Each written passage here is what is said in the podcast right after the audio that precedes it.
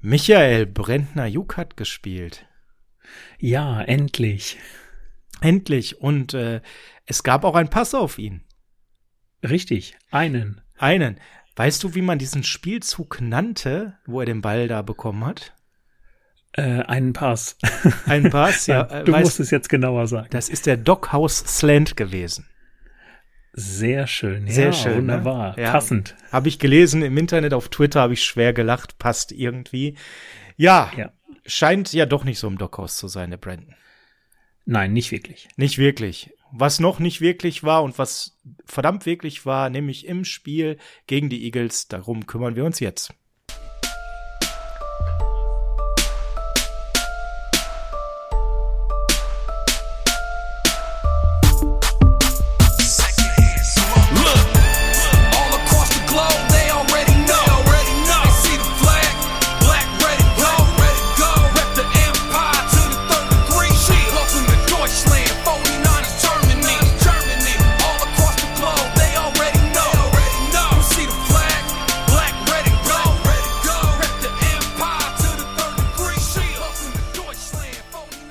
Es ist Mittwoch, der 22.09. und ausnahmsweise ist Mittwoch Niners Huddle Zeit. Herzlich willkommen zum Niners Huddle, dem Football-Podcast der San Francisco 49ers und vor allem der 49ers Germany, dem deutschsprachigen Fanclub der San Francisco 49ers. Von Fans für Fans. Herzlich willkommen an alle. Ich bin der Sascha, der Host, und an meiner Seite ist wieder Michael Klock. Ja, hallo Sascha. Schön, dass du wieder da bist, Michael. Ja, sehr gerne bin ich da. Ja, als Gast kann man dich ja gar nicht mehr bezeichnen, deswegen habe ich nicht gesagt als Gast, sondern als festes Mitglied, als mittlerweile inventarisiert, würde ich sagen. Ich glaube, du hast auch so eine Inventar-Barcode-Nummer hier in unserem Niners-Huddle mittlerweile. Das kann man ja, schon so im sehen. Nacken tätowiert, genau. Im Nacken tätowiert, also quasi auf Lebenszeit Niners-Huddle. Sehr gut. sehr gerne. Michael, du lachst, du hast gute Laune. Ja, das habe ich. Ja, einem, äh, nach einem Victory Monday geht's einem doch immer gut. Äh, Victory Monday, äh, das ist, glaube ich, das, was wir positiv betonen können. Leute, Victory Monday, da steht ein W, wir haben gewonnen, oder? Ja, sehe ich genauso. Ähm, ich kann nur das zitieren, was ich früher zu meinen Fußballzeiten immer gehört habe. Ein gutes Pferd springt immer nur so hoch, wie es muss. Und ja, gewonnen. Äh, Im Vorgespräch sagtest du so ein bisschen wie Bayern München im Fußball, als die mal immer so 1 zu 0 sich durchgerumpelt haben zur Meisterschaft. So Jahre gab's ja, wo die nicht die Liga an die Wand gespielt und mit 45 Punkten Vorsprung Meister geworden sind, sondern früher, als wir jung waren, damals, ne? Ja. Da war Bayern ja auch eher mal so ein bisschen rumpeliger und hier gerne mal mit so einem 2 zu 1 in der 89. Minute unterwegs, ne? Und äh, so hast du gesagt, wie Bayern früher so ein bisschen, ne? Ja, genau. Und äh, da ich es mir jetzt nicht mit den mit dem Großteil der deutschen Fußballfans äh, verderben möchte, ähm, würde ich dann doch jetzt mal sagen, wenn am Ende das gleiche Ergebnis bei den 49ers ähm, steht, dann bin ich damit auch mit diesem Vergleich auch sehr zufrieden. Ja, also mit dem W bin ich auch sehr zufrieden, aber wir gehen natürlich jetzt mal in die Analyse und äh, schauen mal, was da so passiert ist. Und wir fangen mal mit den News an. Und wenn wir mit den News anfangen, dann müssen wir natürlich auch damit anfangen, dass der eine oder andere so ein Zipperlein hat nach dem Spiel. Ja, ich weiß, hört ihr da draußen nicht gerne, aber ihr habt es ja selber gesehen. Es gibt Verletzungen und hey, in der ersten Woche war Cornerback die Position, die sehr gelitten hat. Da haben wir jetzt schon mit Hausmeister und mit, ich glaube, es war ähm, dem Gärtner Busfahrer, gespielt. ne? Busfahrer, Ja, ach, genau, Busfahrer, ja, Busfahrer Ja. Norman, genau.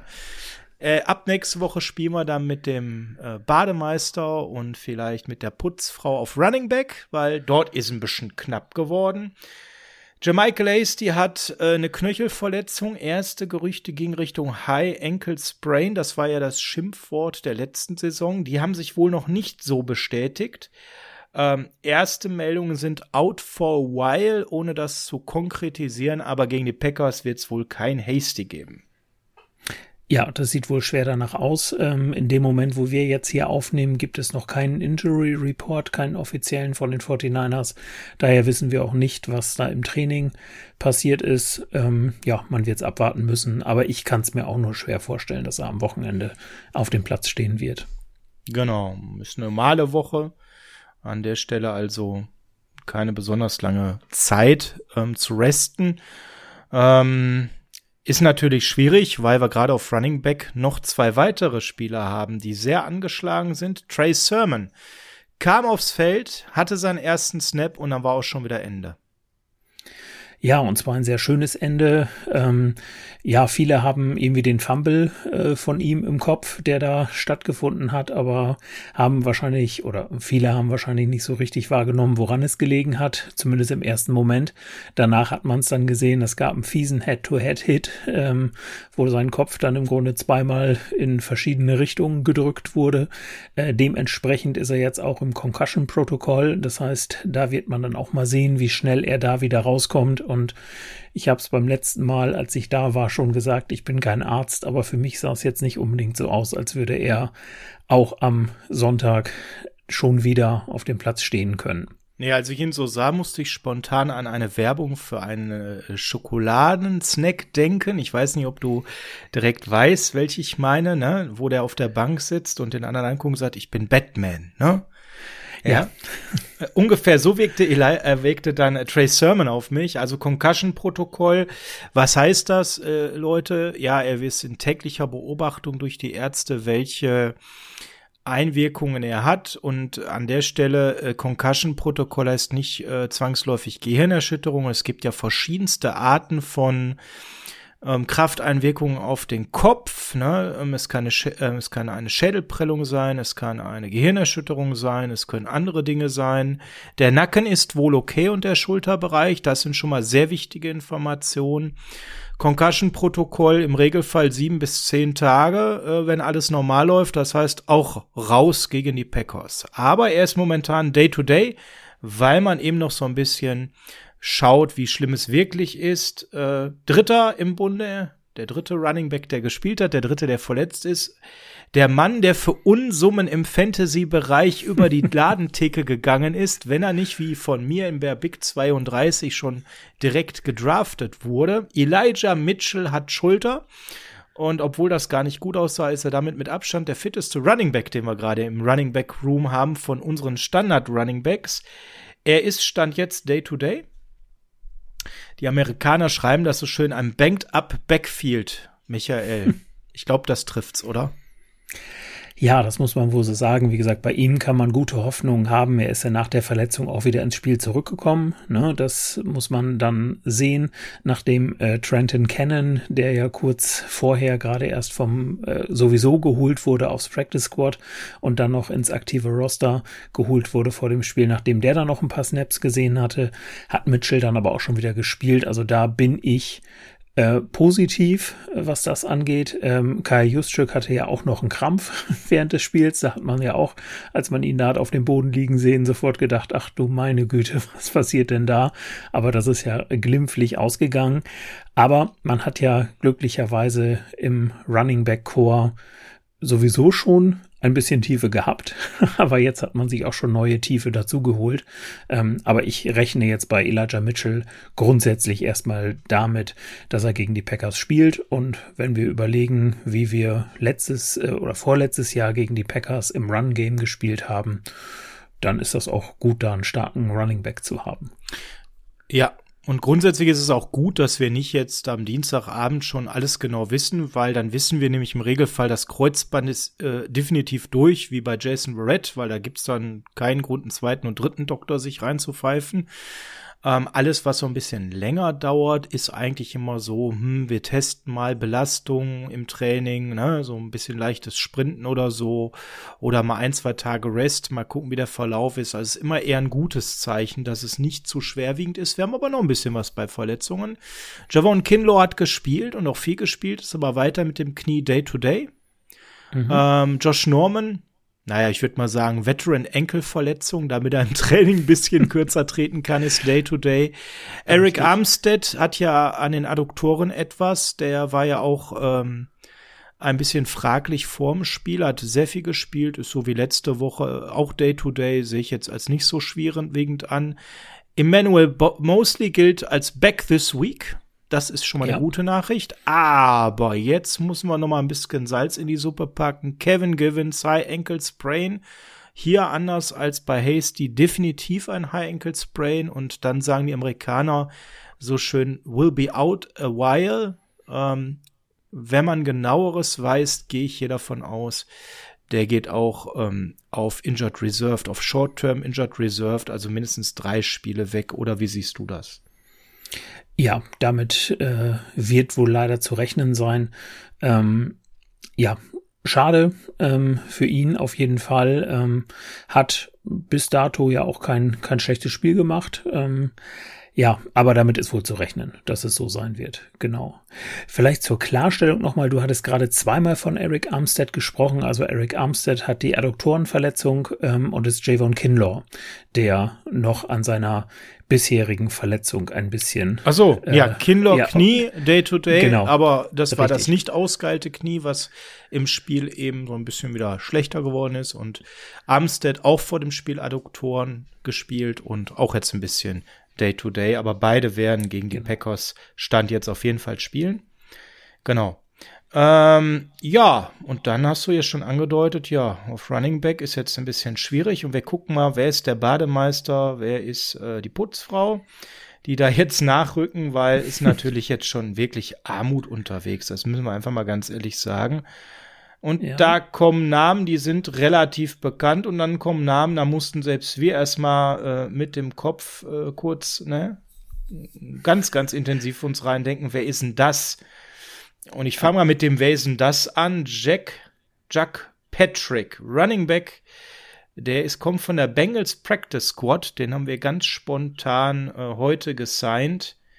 Mm, Ist sicherlich jetzt momentan jemand, der schnell verfügbar war. Ist ein ehemaliger Vier-Sterne-Recruit ähm, und war der am vierthöchsten geratete Running Back in der High School. Also das war mal eigentlich einer, Six Foot Two, also 1,86, 234 amerikanische Pfund. Das war eigentlich mal einer, der ein gewisses Versprechen sportlich gab, hat er aber dann nicht gehalten bisher, muss man ganz klar sagen. Ähm, deswegen wird den meisten das auch nicht sagen, denn er hatte wirklich gute, ähm, guten Speed, aber hat eben sich nicht so bisher in der Liga durchsetzen können. Eine 469 auf, auf 40 Yards, ähm, tja, das war auf dem Florida State Pro Day.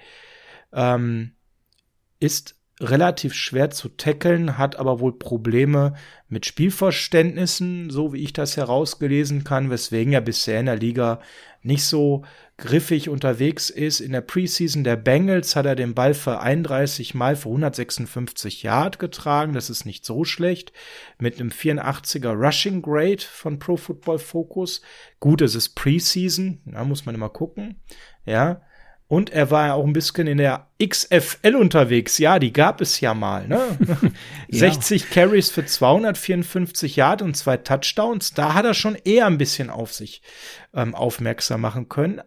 Der ist am Sonntag auch direkt aktiv. Das heißt, wir haben ihn, wir haben Carrion Johnson, ne? Äh, Da bin ich ja immer ein Freund von. Da habe ich ja immer ein Jingle von den Fantasy Footballers im Ohr als eher Veteran am Start, aber es gibt noch ein paar andere bekannte Namen, Michael, die wir gerade im Training haben und noch mal testen, ob die washed sind oder ob die uns helfen können. Ähm, Lama Miller, Duke Johnson, TJ Jeldon. Tja, wie sind denn da deine 50 Cent zu den drei Jungs? Ja, also da kann man so ein bisschen Back to the Future gehen. Äh, da könnte man fast sagen, hat man ein schönes Fantasy-Line-Up mit den dreien, weil die durchaus äh, früher mal eine Rolle gespielt haben. Aber genau das ist der Punkt. Was ich da interessant finde, ähm, bei Lam- Lamella habe ich es jetzt leider nicht ganz so im Kopf und mir fehlt auch leider die Zeit, mich da ein bisschen mehr drauf vorzubereiten. Aber bei Duke Johnson und TJ Yeldon ist es jedenfalls so, dass die beiden ähm, auch durchaus in der Lage sind, Pässe zu fangen. Und äh, das bringt natürlich nochmal so ein bisschen was zusätzliches ins Spiel, wovon die 49ers ja durchaus Gebrauch machen.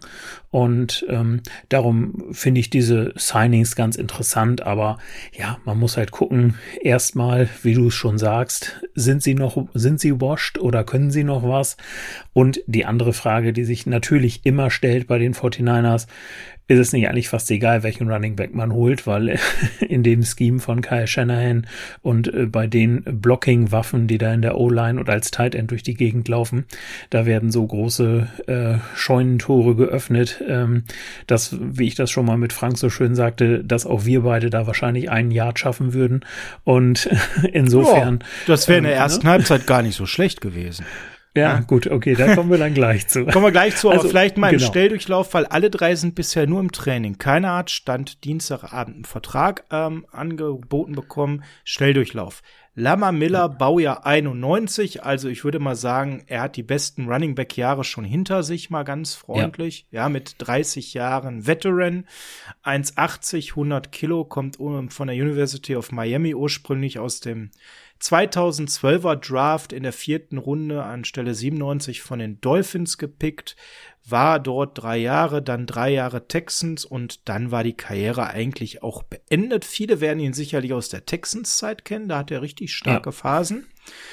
2019 endete dann aber eben in der Preseason durch eine Verletzung ähm, die Zeit bei den Texans. Er war komplett auf Injured Reserved und hat sich davon eigentlich nicht mehr wirklich erholt. Er war dann bei den Patriots 2020, ging dort direkt auf POP, ähm, wurde danach entlassen. Practice Squad der Bears, ähm, auch nicht wirklich mehr durchgesetzt. Äh, kam dann mal so in Woche 10 mal in den Kader und dann wieder in die Practice Squad zu gehen. Danach dann beim Washington Football Team in der Practice Squad auch nicht mehr wirklich durchgesetzt. Auch da dann entlassen worden. Also ihr merkt, der Tank scheint, Hypothese, wahrscheinlich ziemlich leer zu sein. Hat aber fast 6000 Yards in seiner Karriere gehabt, 4,3 Yards pro Lauf, 40 Touchdowns, war aber immer einer, der auch gut war für einen Fumble, muss man mal ganz ehrlich sein. Und nein, ist kein Pass-Catching-Back auf deine Frage. Ähm, kann er, kann er bei Madden, kann er nicht in Realität, ne? muss man mal ehrlich sagen. Ja, okay. ja, also bei ihm glaube ich auch tatsächlich nicht. Äh, Das ist einer der verfügbaren, den hat man sich mal angeguckt. Gut, wir wissen alle nicht, wir sind im Trainingcamp nicht dabei ähm, oder im, Training nicht dabei. Und ja, vielleicht überzeugt er. Ich weiß nicht, was er in der Zwischenzeit alles so getan hat. Wir werden es abwarten müssen. Duke Johnson hingegen finde ich ähm, insofern interessant, weil der noch relativ dicht dran ist an der Liga. Der hat ja, Ja, äh, letztes Jahr auch bei den Texans noch gespielt. Ähm, Ja, wieder so einer, der bei den Ja. Texans war. Vielleicht bevor Genau. wir zu Duke Johnson kommen, ich glaube, bei Lama Miller ist ganz entscheidend, diese Verletzung, die ihn aus der Liga gekickt hat. 2019, das hat ihn ja wohl dann auch danach gehandicapt. Ist das ausgeheilt oder ist das etwas Chronisches? Und dann sehe ich auch nicht, dass der bei uns eine Chance hat. Ja, kommen wir, kommen wir zu Randy, so heißt er ja. Duke Johnson, so kennen ihn alle unter dem Namen. Genau, der ist näher an der Liga dran. Du sagst es gerade richtig, äh, noch bis vor kurzem bei den Texans. Ne? Wie hast du ihn da so in Erinnerung? Also ich kann mich äh, noch mal den kurzen Schwenk zum Fantasy, dann aber auch das letzte Mal für heute, kann mich immer dran erinnern. Kann ich bei uns beiden nicht versprechen. Okay, alles klar. Es war immer relativ schwierig, äh, Duke Johnson und David Johnson auseinanderzuhalten, weil immer bei Sleeper zumindest nur D. Johnson angezeigt wurde. Man musste immer gucken, dass man den richtigen ertradet. Aber nein, also ich habe ihn da durchaus äh, in, in Erinnerung. Also er ist, ähm, da hat da regelmäßig Snaps gesehen und ähm, klar hat jetzt keine, sagen wir, überragenden Leistungen gezeigt, weil dann wäre er sicherlich jetzt auch gerade nicht Free Agent. Aber Duke Johnson kann ich mir so als, als Matchup-Waffe gerade so für einen Checkdown-Pass ähm, an den Running Back durchaus vorstellen. Also das wäre einer, wenn der an seine Leistungen zu Texans Zeiten anknüpfen könnte, auch jemand, der im 49er-Scheme durchaus äh, einen gewissen Value bringen kann. Mhm, mhm. Ja, bin ich erstmal voll bei dir.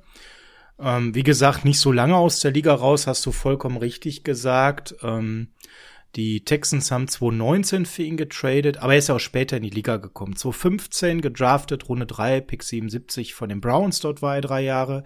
Dann haben die Texans für ihn getradet.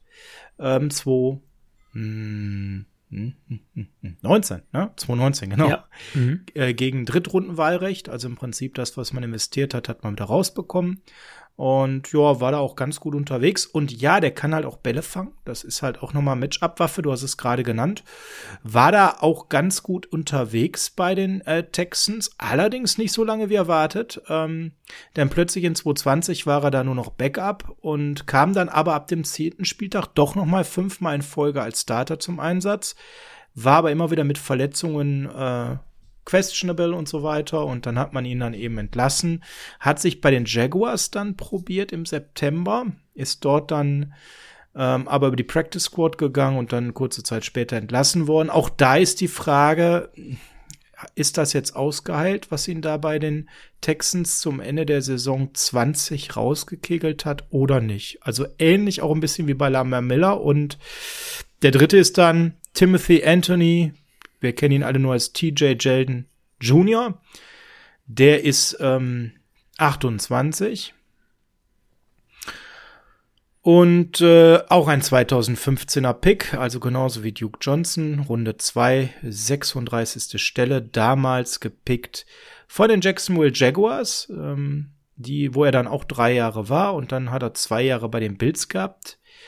Der ist jetzt schon wieder so ein bisschen länger raus. Als ich den Namen gehört habe, anders als Lamar Miller und ähm, Hugh Johnson, da war ich sogar ein bisschen überrascht, bin ich ganz ehrlich, weil der hat 2019 ja noch einen Zweijahresvertrag bei den Bills unterschrieben, hat dann noch ein paar Spiele gespielt, aber dann ging der ja damals ähm, wegen Covid-19 raus und dann hat man von ihm ja gar nichts mehr gehört. Und das ist halt relativ äh, still um ihn geworden. Ne? Das war so Ende 20 und man hat eigentlich nirgendwo erlebt, dass der äh, nochmal ein Trainingslager in Angriff genommen hatte. Ich hatte so ein bisschen das Gefühl, dass der durch Covid auch ähm, raus war für sich, dass er gesagt hat, nö, unter den Bedingungen spiele ich nicht, weil sonst hätte er vielleicht auch die Chance wahrgenommen, in ein Trainingslager zu kommen, aber da war gar nichts zu hören. Oder habe ich da was überhört? Hast du da mehr mitbekommen? Nee, auch überhaupt nicht. Der war dann wie von der Bildfläche verschwunden. Und ja, auch da stellt sich natürlich wieder die Frage, was hat er in der Zeit getan? Ähm, jetzt, seit seinem letzten Spiel. Aber wie gesagt, wenn man da so lange raus ist, habe ich schon gewisse Bedenken, dass es auch bei ihm am Ende reichen kann, um hier äh, ins Team zu kommen. Andererseits muss man natürlich auch berücksichtigen, irgendwie muss das Running Back Core ja auch gefüllt sein. Ähm, deswegen warten wir mal ab. Aber zurzeit, wenn wenn ich jetzt prognostizieren würde, äh, wären am Wochenende wohl Elijah Mitchell ähm, und Carrion Johnson auf jeden Fall die, ähm, die sagen wir, im aktiven Roster stehen. Trenton Cannon hat es sich sicherlich verdient und ist ja auch übers Practice Squad dann direkt äh, reingekommen. Der wird auch dabei sein, ja, und da muss man mal gucken. Der hat ja so ein bisschen Special Team Value, was die drei jetzt alle nicht so ganz prägnant mitbringen, muss man ganz klar sagen. Richtig. Ähm, von daher kann da der Blick nicht sein, sondern da geht es wahrscheinlich eher so ein bisschen um, um Tiefe. Bei TJ Yeldon habe ich sogar so verstanden, dass er selbst an Covid-19 erkrankt war wenn ich das richtig recherchiert habe. Ähm, nicht mit tausendprozentiger Garantie, aber es ist äh, mittlerweile halt auch an der Stelle ähm, zehn Monate her. Von daher gehen wir mal davon aus, dass das ausgestanden ist. Ja, wir lassen uns überraschen. Wir haben es die nächsten Tage im, im Auge und gucken mal, wer da irgendwie aktiv wird oder nicht aktiv wird. Ich denke mal, die schönste Nachricht ist, äh, Emmanuel Mosley ist wieder zurück im nächsten Spiel. Ich glaube, das ist wichtig. Und ja. ähm, ansonsten haben wir keine Inaktiven gehabt, die verwunderlich waren, anders als davor mit Sermon und Ayuk. Richtig, ja. Ne? Können wir mal jetzt auf das Ergebnis schauen und ich würde mal so sagen, das war nichts anderes als ein schmutziger, dreckiger Teamerfolg. Oder siehst du das anders? Nein, das sehe ich genauso. Und ja, solch, solche Siege muss es halt auch mal geben. Ne? Also, ähm, wie gesagt, das Ergebnis zählt. Ne? In, der, äh, in der NFL geht es nicht um äh, erzielte Punkte, zumindest nicht in erster Linie. So oft sind äh, Teams dann ja auch nicht im Gleichstand und dann gilt ja auch in erster Linie mal das äh, direkte Matchup gegeneinander. Deswegen ähm, Hauptsache das W steht davor. Ähm, aber ich habe vielleicht mal eine Frage an dich. Das ist nämlich, vielleicht weißt du das. Ähm, Oh ich hab, Gott, mich hat das nämlich jetzt? gewundert. Ähm, dieses Spiel ist etwas ganz Besonderes gewesen, weil die 49ers nämlich in diesem Spiel etwas geschafft haben, das sie seit Steve Young Zeiten 1994 nicht mehr geschafft haben. Oh, da habe ich was gehört. Verdammt, aber ich, oh, ich erinnere mich nicht mehr. Die haben das, die haben das gesagt während des Spiels irgendwann. Aber, aber Ja. ich, ich erinnere mich nicht mehr. Was war es denn? Nee, ich komme nicht drauf. Okay, sie haben es geschafft, mehr als einen 90 Yard Plus Drive in einem Spiel hinzulegen. Ja! Das waren nämlich zwei. Ja! Genau. Ja, ja, richtig. Stimmt, Richtig. jetzt wo du es Ne? sagst, genau. Fangen wir doch gleich mal mit was Positivem an. Auf der anderen Seite, ja, ich weiß, ich bin immer die Meckerfoot, ne? Ähm, wir haben ein 91 Yard äh, Reception zugelassen, wo die Eagles am Ende keine Punkte gemacht haben. Ja. Und wäre Jakiski Tat da nicht unserem Rookie zur Hilfe gekommen, wäre das schon Touchdown gewesen. Ja. Und wir haben noch ein Field Goal geblockt. Also, wenn wir mal auf dieses Ergebnis schauen, dann sagen wir ja super, wir haben gewonnen. Äh, zum einen waren da jetzt nicht sonderlich viele Punkte Vorsprung bei dem Sieg und zum anderen haben wir ja doch auch ähm, neben einer hervorragenden Defensive-Leistung, da werden wir ja gleich zu sprechen drauf kommen, aber ein bisschen Glück gehabt ne, an der einen oder anderen Stelle. Müssen wir mal ganz ehrlich sein, dass sie dann da den Philly Special rauspacken und das war dann wirklich gut von uns verteidigt. Ähm, das kann halt auch anders ausgehen, muss man ganz klar sagen. Und äh, ja, an der einen oder anderen Stelle war Philly dann auch kein Wortwitz mit den Uniformen, ein bisschen grün, ne? Gerade der Quarterback Jalen Hurts. Ich habe dann eher wieder so ein bisschen den Jalen Hurts aus 2020 an der einen oder anderen Stelle gesehen und da schaut auch dann unsere Defense. Ich habe gesehen, dass der wieder nervös anfängt zu scramblen, anstatt mit mit Kopf eingeschaltet. Ja, ich habe gesehen, dass der wieder teilweise überhastet geworfen hat auch überhastet weggeworfen und äh, das, das geht voll auf unsere Defense, ne? Den Druck, den wir ausgeübt haben. Wir haben dann eher einen Jalen Hurts gesehen, wo man sagt, besser als 20, aber letzte Woche, das war ein Outlier, sagt man, glaube ich, so, habe ich mir mal sagen Mhm. lassen, ja. Hab ich mal irgendwo in so einem anderen Podcast aufgeschnappt, ne? Sehr von, gut. von zwei Menschen, die da viel gehört werden. Ähm, kann man jetzt schon so sagen, war ein Outlier und ich glaube, das war jetzt der echte Jalen Hurts, oder? Mhm. Ja, das kann durchaus, durchaus der Fall sein. Ich glaube, dass es ihm die, ihm die Defense halt auch unheimlich schwer gemacht hat. Und ich glaube, es ist halt, wenn man sich das Spiel von vorletzter Woche in Woche 1 gegen die Lions anguckt, ähm, wir hatten genau das Gegenteil. Ne? Also in diesem, in diesem Spiel war es die erste Halbzeit, sei mal, relativ äh, beziehungsweise sehr schwach, mit Ausnahme dann des Touchdown-Drives, kommen wir nachher ja auch noch drauf zu sprechen, ähm, aber eine deutlich bessere zweite Halbzeit.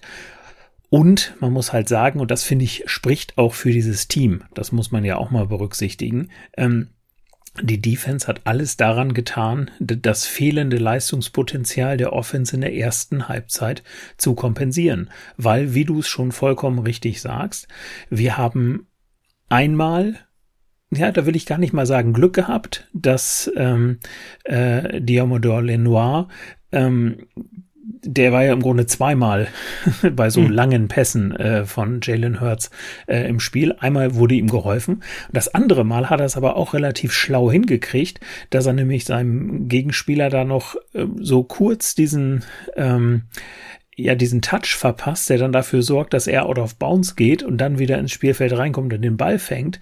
Weil wenn er das nicht gemacht hätte, wäre das auch ein Touchdown. Mhm. Aber wenn die zweite Szene, wo wir auch ein bisschen Glück hatten, wenn wir ehrlich sind. Ne? ja, ja, natürlich. Aber wie gesagt, so ein kleiner Kontakt war auch da. Das hat er, wenn er es bewusst gemacht hat, mega. Ne, wenn er Also von, von der Bewegungsablauf würde ich sagen, war das auch schon bewusst, dass er Ja, sich genau. da so reinstellt, dass eigentlich der Gegner kaum noch eine andere Chance hat. Ja, ne, und das, und wenn man sich das halt mal anguckt, äh, dann machen die Eagles in der ersten Halbzeit halt 21 Punkte. Ne? Und äh, dann hätten die 17 nicht mehr gereicht.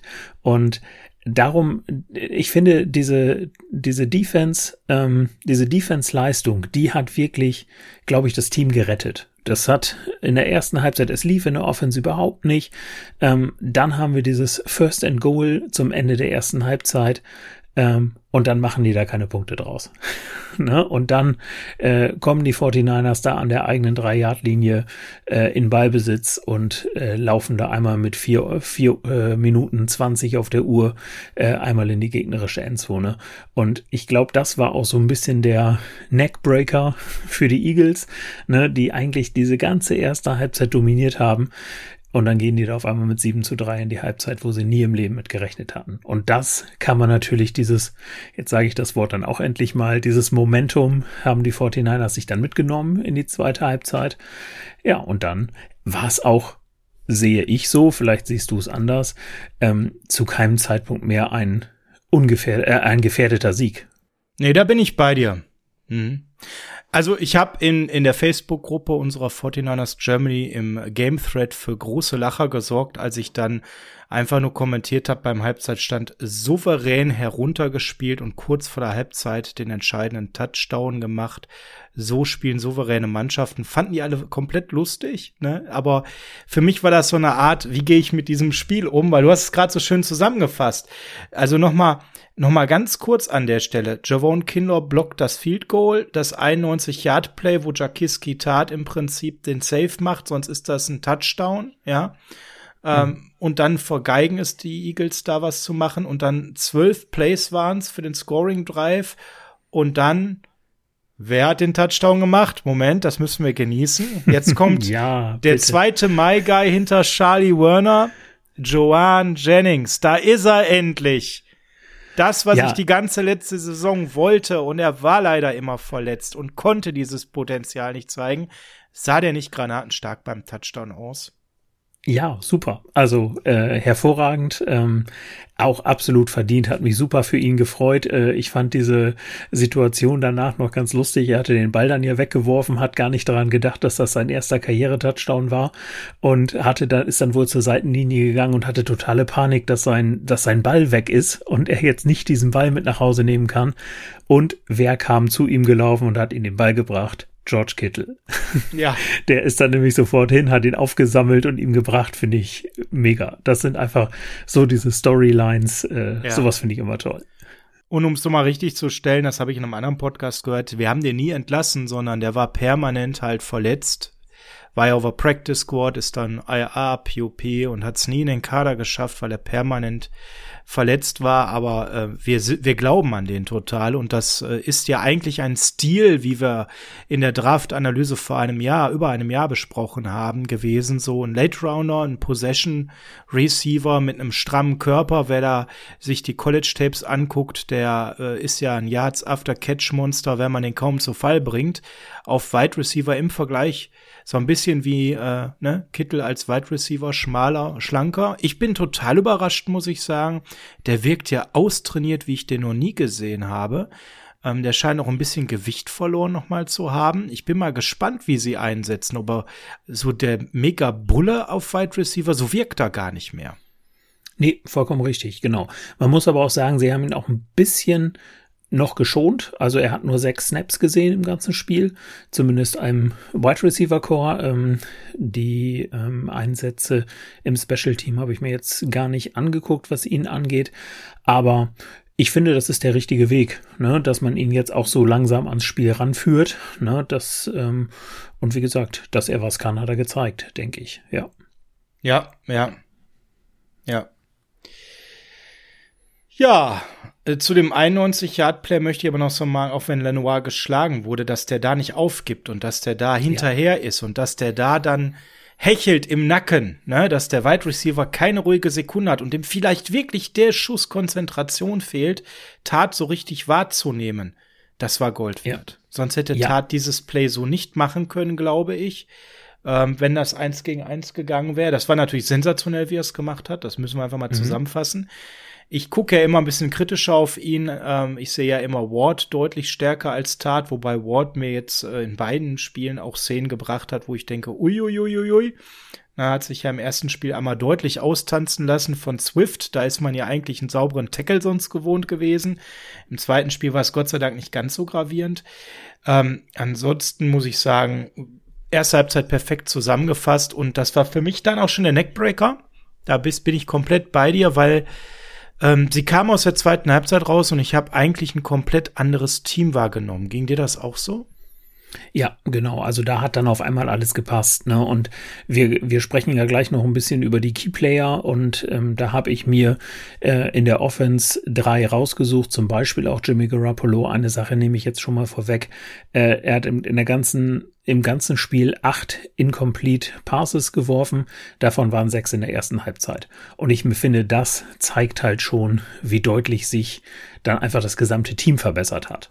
Ja, äh, machen wir mit Jimmy direkt weiter. Genau, das ist jetzt, glaube ich, auch die Überleitung. Jetzt müssen wir mal die Katze aus dem Sack lassen. Mein Gott, was haben sie alle wieder über den Kerl gemeckert, oder? Erste Halbzeit war ja auch grottig, sind wir ganz ehrlich. Aber mal folgende Zahlen. Jimmy ohne Pressure 21 von 25, 181 Yards, ein Touchdown, keine Interception, Passer Rating von 110. Wer da nicht sofort am Start ist fachlich, das ist schon richtig gutes Passer Rating.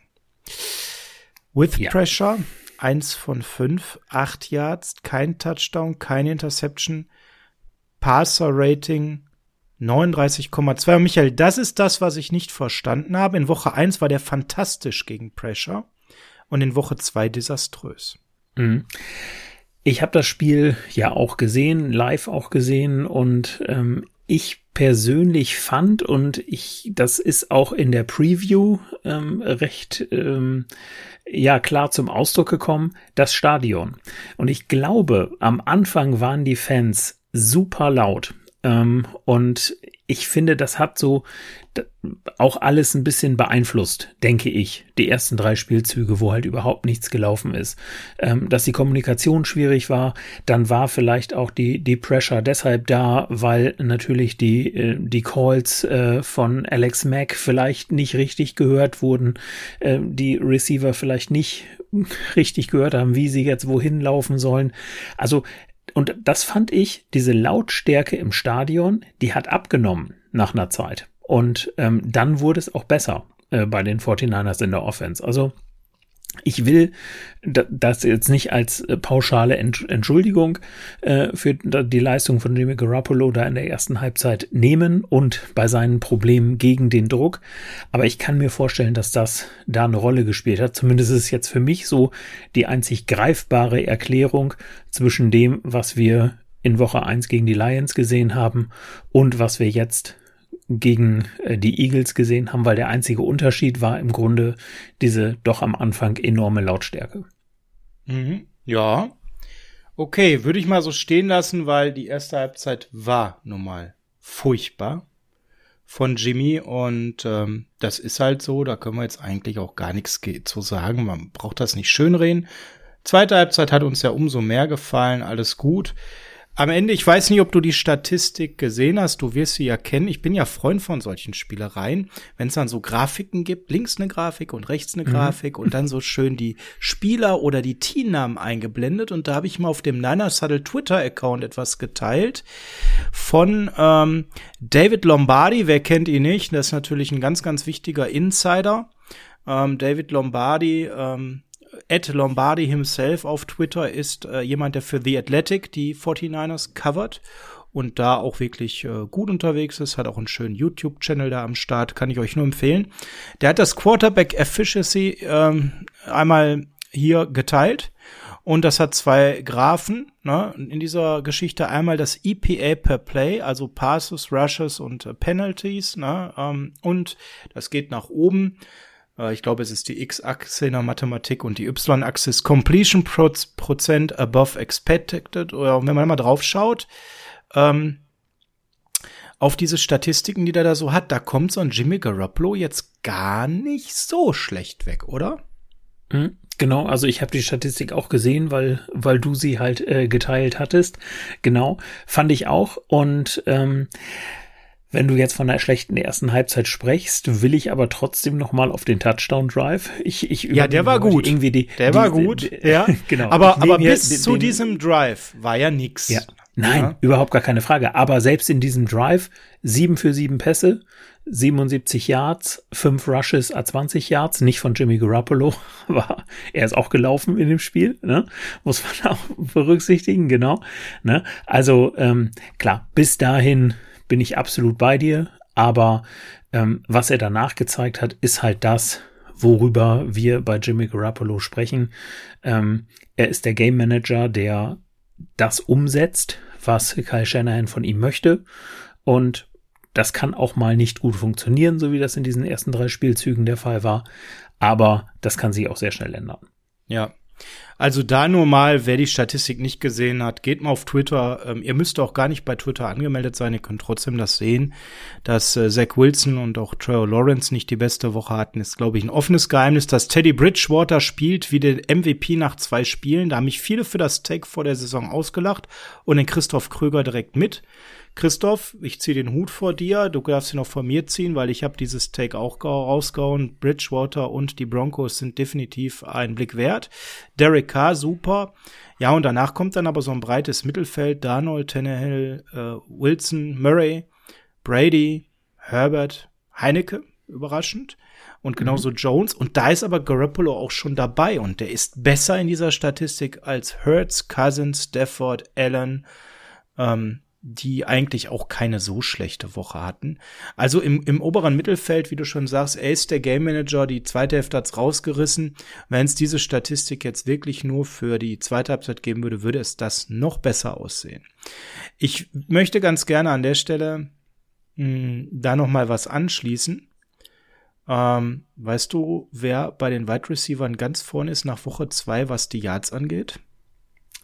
Ja, das weiß ich. Denn den habe ich hier auch stehen. das ist für mich eigentlich der Playmaker, ja? Ja. Debo Samuel. Genau, führt gerade die Wide Receiver der NFL mit 282 Receiving Yards an. Äh, ganz interessant, ähm, er führt in einer weiteren Statistik, äh, und zwar nämlich die Statistik Yards per Route Run.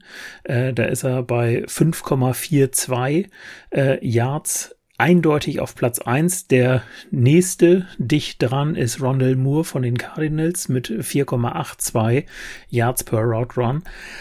Also den ich da, da auch nicht erwartet habe, obwohl ich nee. den in drei Fantasy liegen habe.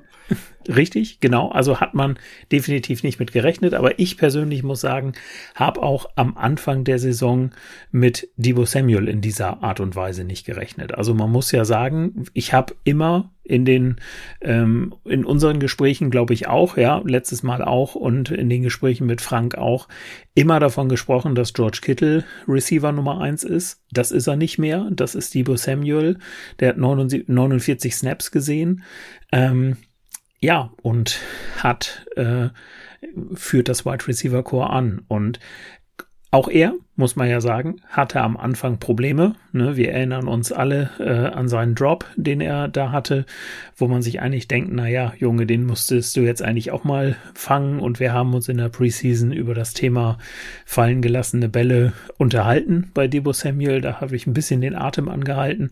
Aber das, was er danach einfach wieder gezeigt hat, äh, insgesamt sechs von acht Pässen gefangen für 93 Yards, ähm, hervorragend. Ja.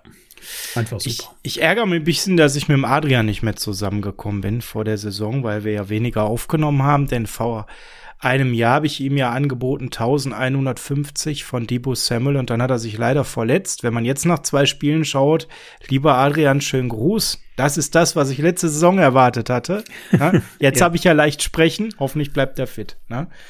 Ähm, genau. Also wirklich ein wunderbares Spiel von ihm und er ist ganz klar Wide Receiver Nummer eins an der Stelle. Und er ist auch noch ein hervorragender Cornerback. ja, erkläre es den Zuhörern. Und ja, ich dachte, das übernimmst du. ich wollte dir so den Ball rüberspielen.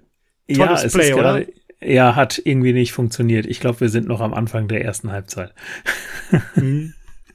Also es gab das eine Play, wo er angeworfen wurde von Jimmy und ja, das Ding war nicht gut geworfen oder er war nicht im Fenster, wie auch immer.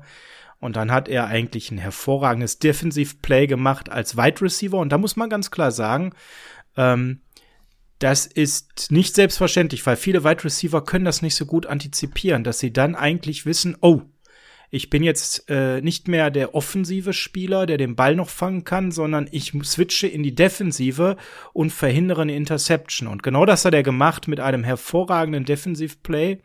Das Internet hat ihn dafür schwer abgefeiert, ja, dass er doch vielleicht auch eine Option wäre, wenn er genug Kondition hat, auch auf Corner auszuhelfen. Wobei er hatte auch Krämpfe am Ende des Spiels, also das wird er konditionell nicht schaffen. Aber war ein tolles Play, sehr gedankenschnell, hat er super gemacht. Jetzt ist bei mir dann auch der Groschen gefallen und ich wusste, welches Play du meinst, richtig. Okay. Ja, Ja. genau, aber du sagst es auch, er hat am Ende dann mit Krämpfen zu tun gehabt. Äh, 94 Snaps, hab, äh, 49, Entschuldigung, habe ich ja eben schon mal gesagt. Ähm, du guckst dir die Snap-Counts ja auch immer an. Genau. Ähm, wir haben am Anfang der ähm, Folge schon drüber gesprochen. Wer ist auf Platz zwei gelandet, was die Wide Receiver Snap Counts angeht? Brandon Ayuk. Mr. Dockhaus, 38, ne? genau. Also er ist wieder da und ich habe gerade kurz vor unserer Aufnahme ähm, bei Twitter auch noch eine äh, kurze, äh, einen kurzen Bericht gesehen, dass ähm, Kyle Shanahan halt deutlich zu erkennen gegeben hat, äh, das Dockhaus ist für Brandon Ayuk nicht niemals geöffnet gewesen.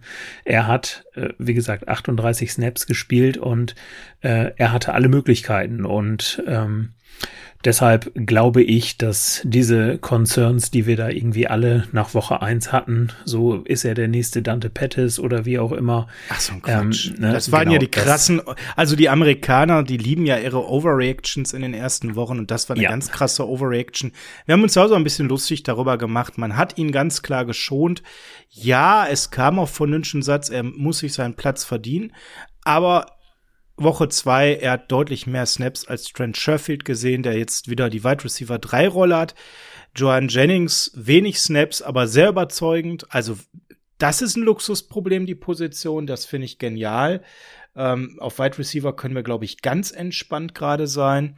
Mit einem wirklich Weltklasse unterwegs befindlichen Debo Samuel, mit äh, eben der Kombination aus Brandon Ayuk, aus Trent Sherfield, ähm, dahinter Joan Jennings. Ähm, da finde ich auch gut, dass dann der Opa eben nur noch Special Teams spielen muss als Punt Returner.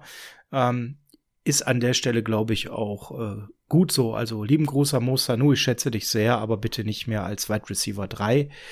Ähm, und ähm, das funktioniert eben sehr, sehr gut.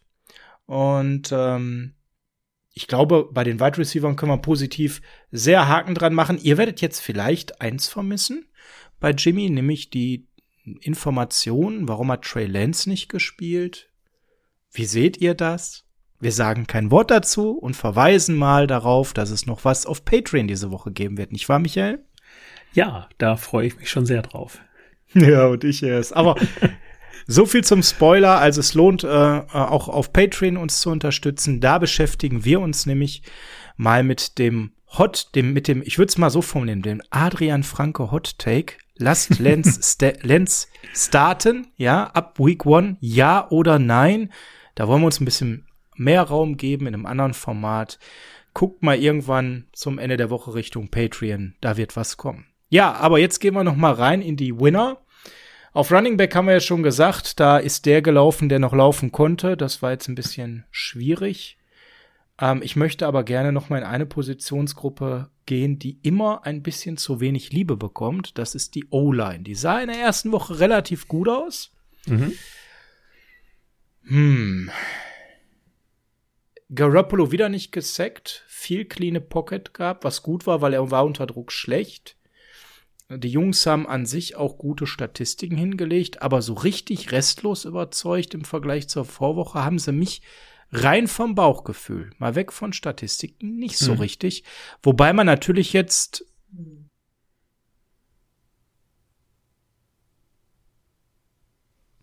Wobei es natürlich jetzt so war, dass äh, an der Stelle, ja, wir auch natürlich gegen den Pass Rush gespielt haben. Das haben wir in der Vorbesprechung gehabt letzte Woche. Der ist nicht ohne, ne? Ja, da hast du vollkommen recht. Aber wenn man sich das mal anguckt, also einen gibt's, ähm, der in beiden Spielen sehr, sehr gut gespielt hat, äh, und zwar Alex Mack. Ähm, der hat in beiden Spielen ähm, bisher null Pressures zugelassen. Also das hat sich definitiv gelohnt. Ähm, ja, wer schon so ein bisschen am Anfang relativ negativ aufgefallen ist, möchte ich mal sagen, ist Daniel Brunskill. Der hat auch zwei Pressures zugelassen, äh, Mike McGlinchey, äh, Laken Tomlinson und Trent, Trent Williams jeweils einen. Ähm, das war auch das, was mir an der, an der O-Line am Anfang des Spiels halt auch sehr aufgefallen ist, dass einmal der Druck auf Jimmy Garoppolo sehr, sehr hoch war. Da hast du ja vorhin auch schon die Statistik genannt. Aber dass halt auch das Run-Game nicht äh, funktioniert hat. Und das war ja eigentlich das, was immer auch durch die, äh, durch die O-Line supported wurde.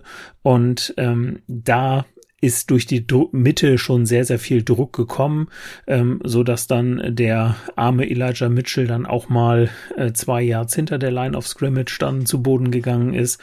Also das Umgenietet wurde der zu Ja. Boden gegangen. Umgehauen Ja. haben sie den, aber so richtig, ne? Ja, da muss ich dir leider recht geben. Ich habe versucht, es ein bisschen positiver auszudrücken, aber nein, das ist schon, ähm, ja, das ist echt, echt schwierig gewesen. Aber auch die haben sich im Laufe des Spiels verbessert. Das äh, muss man sagen. Ne? Zweite Halbzeit war besser. Ich würde Mike gerne noch mal rausnehmen. Fett Mike. Äh, wirklich sehr gut auch im Passblocking, muss man ganz klar sagen. Das Run-Game wurde halt besser, ja, aber wie gesagt, Eagles hervorragende D-Line. Jetzt müssen wir aber auch mal ehrlich zueinander sein. Ne? Wir hatten so einen sympathischen Gast hier letzte Woche. Wir haben natürlich auch von einer Verletzung auf Eagles Seite äh, profitiert und das ist nie schön, wenn das passiert, aber wenn der Topstar auf der anderen Seite mitten im Spiel verletzt rausgeht mit Brandon Graham, dann müssen wir das natürlich auch mal erwähnen, weil das hat das Spiel definitiv beeinflusst. Ja, auf jeden Fall. Der hat im Grunde da den meisten Impact gehabt. Und ähm, ja, das äh, muss man schon sagen. Die 49ers haben im zweiten Viertel bei 13 Minuten 33 auf der Uhr das erste First Down geschafft. Und das spricht natürlich auch schon deutlich ähm, für die Leistung, die die D-Line da gebracht hat. Ja, und da war er natürlich ähm, ja, der, der Frontrunner, was das angeht. Ja. Das hat den 49ers sicherlich auch in die Karten gespielt, überhaupt gar keine Frage.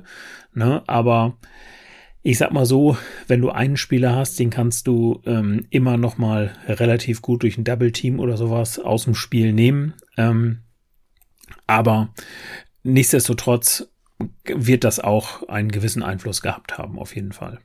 Ja, hört ruhig noch mal auch in die Preview mit dem Carsten Möller rein. Ganz viele haben uns übrigens zurückgemeldet, was für eine tolle Stimme der hat. Das habe ich äh, so oft noch nie geschrieben bekommen wie in dieser Folge mit Carsten Möller. Carsten, lieben Gruß, du hast wohl eine tolle Stimme.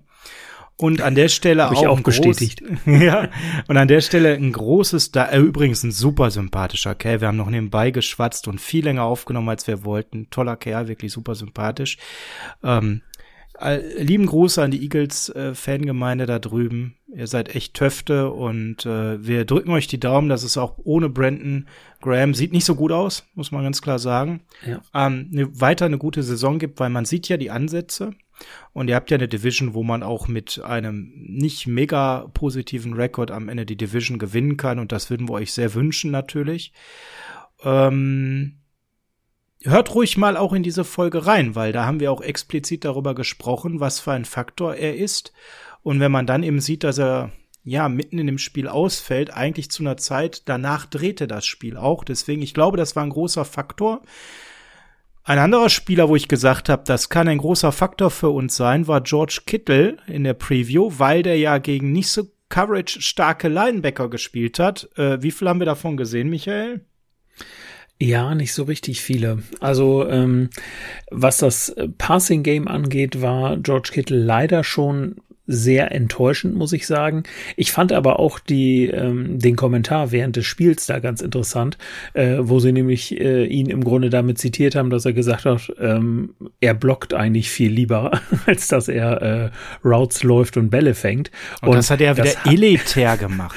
und man hat es ihm auch wieder angesehen, wie viel Spaß es gemacht hat. Also einmal ist er da, glaube ich, einmal ähm, aber so richtig äh, mit einem äh, Eagles Defender dann Boot gefahren. Also ähm, ja, das war schon wieder stark, auf jeden Fall. Das zeigt einfach auch wieder, was für ein Charakter der Typ hat. Ne? Er blockt lieber, macht lieber die Drecksarbeit, als äh, sich für Touchdowns feiern zu lassen. Äh, Man hat momentan so ein bisschen den Eindruck, als würde äh, Shanahan ihn so ein bisschen äh, schonen, was das Receiving Game angeht und sehr viel eben über Samuel, das Run Game und jetzt auch über Ayuk gehen.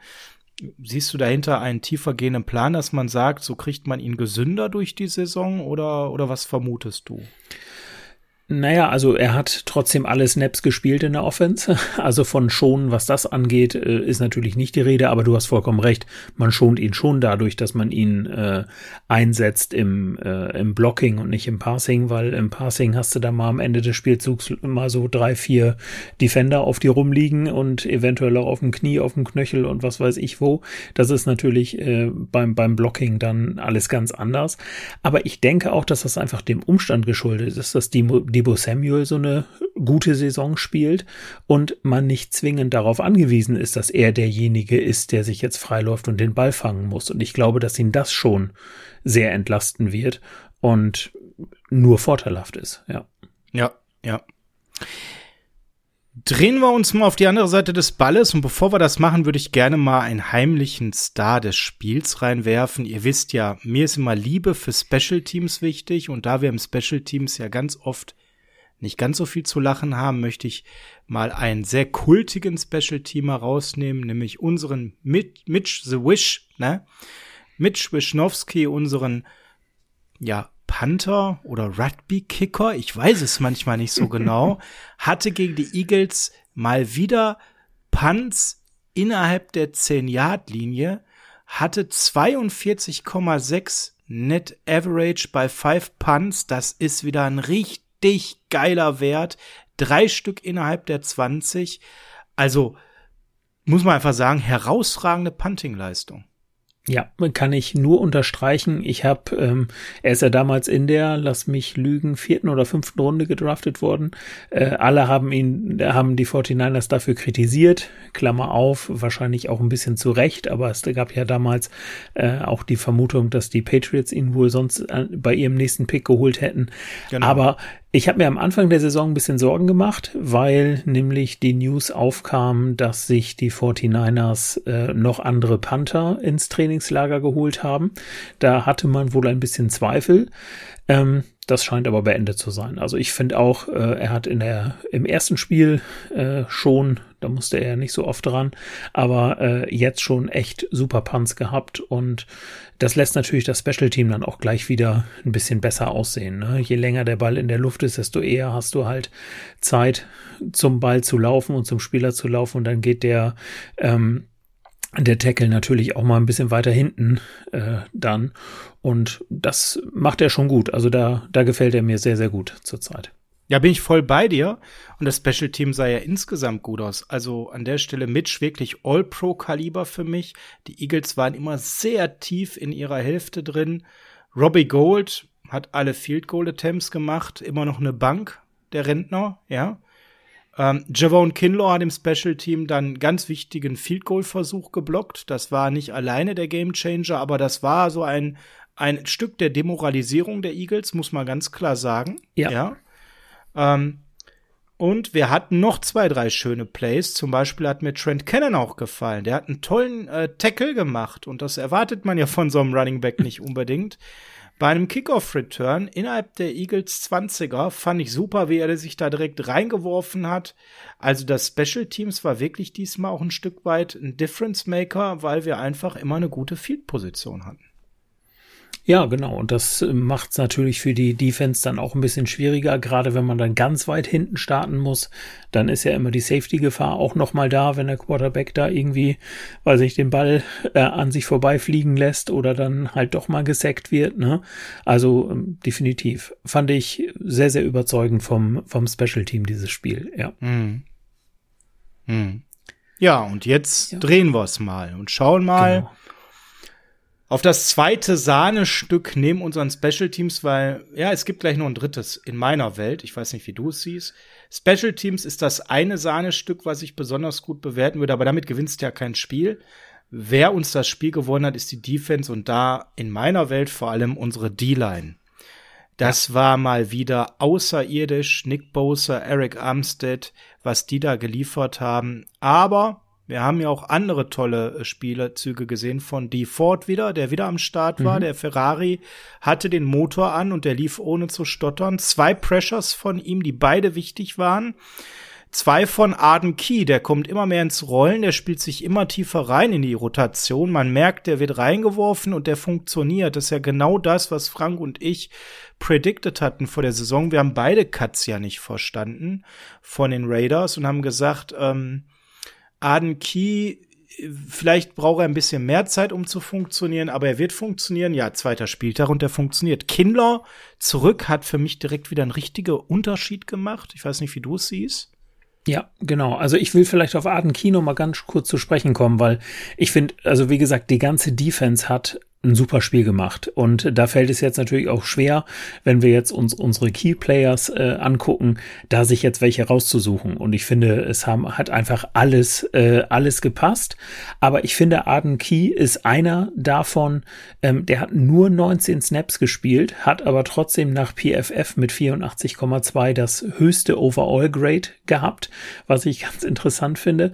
Und ähm, er hat von den Eagles ähm, auch nur zwei Completions zugelassen in den Spielzügen, wo er auf dem Platz stand. Also was heißt zugelassen? Er war natürlich nicht derjenige, der dann äh, auf den, ähm, der dann dafür gesorgt hat, dass der Ball abgefangen wurde oder abgewehrt wurde.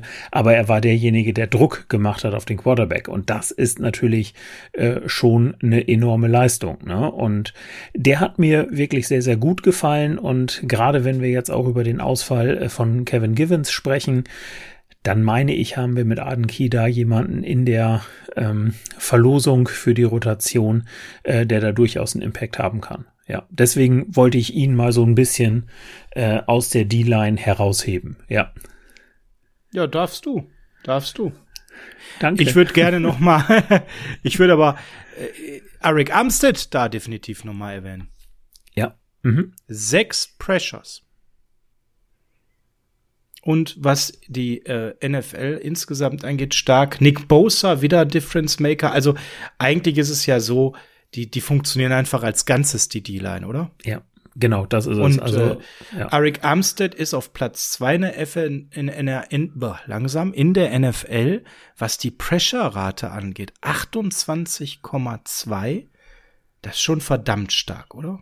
Ja, ja, definitiv. Und das ist auch ein bisschen das, was ich so prognostiziert habe. Ähm, bei dieser äh, von IA zum Star Folge, ähm, dass ich gesagt habe, sobald Nick Bosa auf der einen Seite, die Ford, Samsung Ebocam auf der anderen Seite da sind, dann führt das einfach die O-Line in gewisse Probleme und macht dann Platz für andere. Und ähm, Eric Armstead macht gerade das, was er tun muss, äh, um meine Prediction da einzuhalten, was seine Sackzahl angeht, muss da zwar noch ein bisschen was passieren, aber äh, nichtsdestotrotz, er nutzt das absolut aus und das äh, finde ich sehr, sehr gut und sehr, sehr stark. Ja. Also momentan merkt man ja starke Konzentration auf Bosa, drei Pressures, zwei Sacks, super stark, weil den kannst du einfach nicht halten. Das ist eine Naturgewalt. Und was bei Bosa ich persönlich sehr positiv finde, mal auf die Snap-Counts. 58 Defensiv-Snaps hatten wir. Das ist grundsätzlich übrigens immer gut, weil man sagt als Faustformel, alles unter 65 defensive Snaps ist äh, gut, weil es Ressourcen schont. Wir hatten 58. Ja, und er hat von den 58 76 Prozent gespielt, also 44 Stück.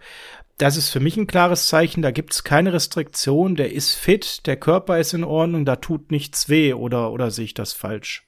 Nee, das sehe ich genauso. Und wenn man ihn, ihn sich anguckt, dann siehst du da auch keinen Unterschied zu 2019. Also Nee, ähm, hervorragend, ja.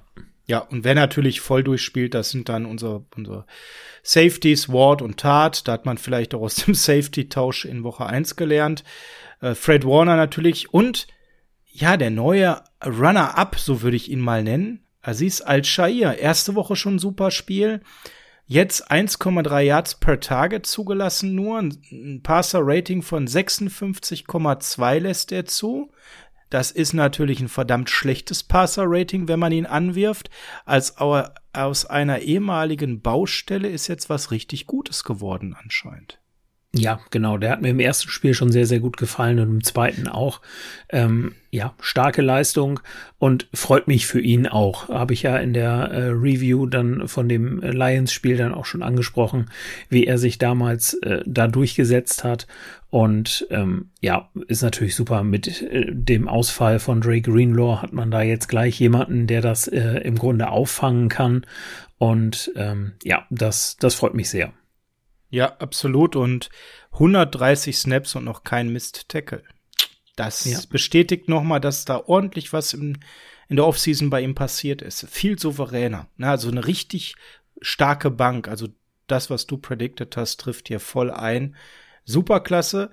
Ähm, ich finde stark, dass wir ähm, aber auch die Möglichkeit hatten, Kinlaw nicht voll sp spielen zu lassen. 72 Prozent der Snaps, also 42 von 58 fand ich gut.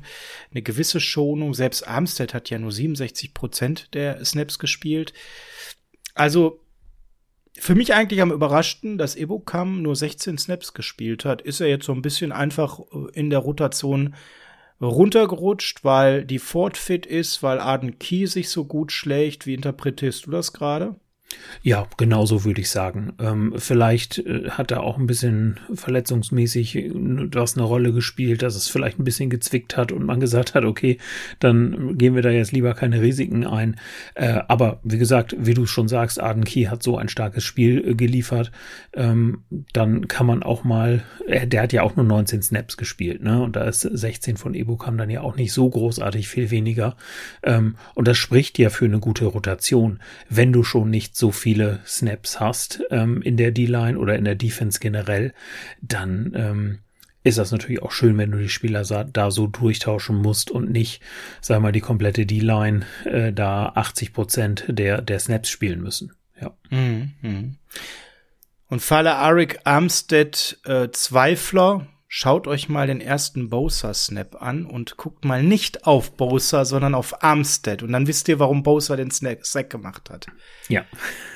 Der hat da so gewühlt, dass man irgendwann zwischen Pest und Cholera einfach an der Stelle Richtig. sich entscheiden musste und eigentlich nur die Entscheidung war, ja, wer von beiden macht denn jetzt den Ja. Sack? Ja. ja. Wen muss ich jetzt durchlassen? Ja. Wen muss ich durchlassen, weil das Ding ist verloren. Und dann Ja. fiel die Wahl auf, äh, dann lassen wir den Bosa durch. Bosa, wenn er so weitermacht bei der Sack-Anzahl, geht er über 20. Das wäre steil, ne? Das wäre nicht schlecht, ja, richtig. Ja. Also da kann man noch ein bisschen Geld in Wettbüros einsetzen, wenn man mag. Ihr habt's bei uns das erste Mal gehört. Ne? Ja, genau. Jetzt hast du gerade gesagt, bei der Defense schwer jemanden rauszupicken. Ja, ich würde da halt ganz viele rauspicken, weil ich die so extrem stark fand und ich das so extrem wichtig fand. Die D-Line haben wir ja durch. Linebacker auch wieder absolut stabil, haben wir schon drüber gesprochen, dass Fred Warner natürlich wieder ein ordentliches Spiel macht, fünf Tackles gemacht, hat aber doch so die ein oder andere kleine Unsicherheit drin gehabt, die man so von ihm nicht kennt. Er spielt immer noch gut, das war aber kein All-Pro-Spiel von ihm, sondern das waren so zwei, drei Unsicherheiten drin. Die kennt man so eigentlich jetzt nicht mehr. Ja, genau. Aber auch das würde ich nicht zu hoch äh, bewerten. Ähm, jeder macht mal ein nicht so gutes Spiel und das macht er lieber bei einem Sieg gegen die Eagles als bei einem knappen Spiel gegen was weiß ich wen. ne? Deswegen, ähm, ja, Knappes Spiel gegen die Packers nächste Woche. also zum Beispiel. Knappes, Genau. knapper Sieg für uns. Ihr habt das gehört. Zuerst, genau. Richtig. Ja, also ich habe mir noch einen Spieler rausgesucht, ähm, den, den ich wirklich äh, so ein bisschen hervorheben möchte, einfach wegen dieser Entwicklung. Und äh, das ist Dimo, also Diomodor Lenoir. Ähm, Ah, jetzt kommen wir ins Backfield. oh, wow. Jetzt, ja, okay. Genau. Jetzt geht's los. Richtig. Vier Tackles, ein Tackle Assist, drei Pässe verteidigt. Ähm, ich fand's ganz interessant. Ähm, wir haben ja über diesen Fehler, den er da gemacht hat, mit bei dem 91-Yard-Pass, ähm, darüber haben wir gesprochen. Er ist ein Rookie, aber er hat sofort darauf, ge daraus gelernt. Ne? Er hatte nach Pro Football Focus ein 82,1 Coverage Grade. Ähm, er wurde ähm, von den 24 Pass-Attempts der Eagle wurde er elfmal angeworfen und von diesen elfmal äh, oder bei diesen elfmal hat er nur 101, äh, 111 Yards zugelassen. Ziehen wir da jetzt nochmal den 91 Yard Pass ab, dann sind das bei 10 Versuchen 20 Yards, die er zugelassen hat. Bei drei Catches, ne? Also zehnmal angeworfen, nur drei Catches zugelassen. Genau. Ja. Na, und äh, das ist wirklich schon, schon super. Ähm, und ja, er wurde, das fand ich auch ganz interessant, ähm, die durchschnittliche Tiefe des, des Ziels bei seinen elf Targets war halt 18,5 Yard. Also er wurde auch schon immer relativ weit hinten angeworfen. Und das ist ja der Punkt, wo du als, äh, als Cornerback natürlich auch das machen musst, was du gelernt hast auf der Position, nämlich an deinem äh, Spieler dran zu bleiben, an deinem Gegenspieler. Und ich finde, wenn jetzt Emmanuel Mosley zurückkommt ähm, und wir ihn auf der einen Seite und Diamodor Lenoir auf der anderen Seite sehen, dann sieht das schon gar nicht so schlecht aus. Ähm, und wo ich noch ganz kurz auf ihn zu sprechen kommen möchte, ist Josh Norman. Der hat am Anfang des Spiels äh, hat er mir ein bisschen Bauchschmerzen bereitet äh, bei seinen beiden Strafen, die er da kassiert hatte, ähm, die Pass Interference Strafen da habe ich schon gedacht, oh mein Gott, das, äh, da müssen wir ja zusehen, dass Mosley so schnell wie möglich zurückkommt. Aber danach hat er seine Seite eigentlich auch relativ gut zugemacht. Da war nämlich nicht mehr viel, was da über ihn gelaufen ist.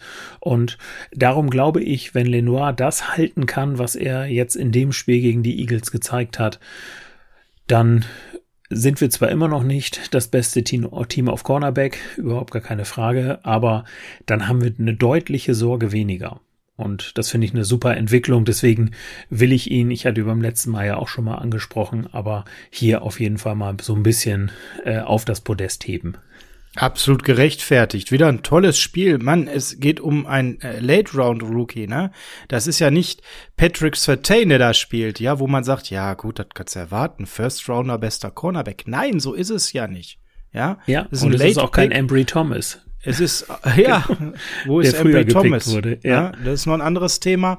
Äh, äh, der war kein Healthy Scratch, sondern der ist wohl auch angeschlagen. Ich bestätige alles, was du sagst. Bei Josh Norman fand ich ganz beeindruckend, und das hatten wir ja so ein bisschen predicted, wie mit, er mit Augenmaß gespielt hat. Er ist nicht mehr der Schnellste, er ist nicht mehr der Wendigste, aber wie der die Plays liest, diese Erfahrung, die siehst du in jedem Move. Der macht hm. keine Bewegungen mehr, die überflüssig sind, ja. Der geht nicht mehr auf die Fakes, sondern der hat eine unheimlich gute Art, die Plays zu lesen.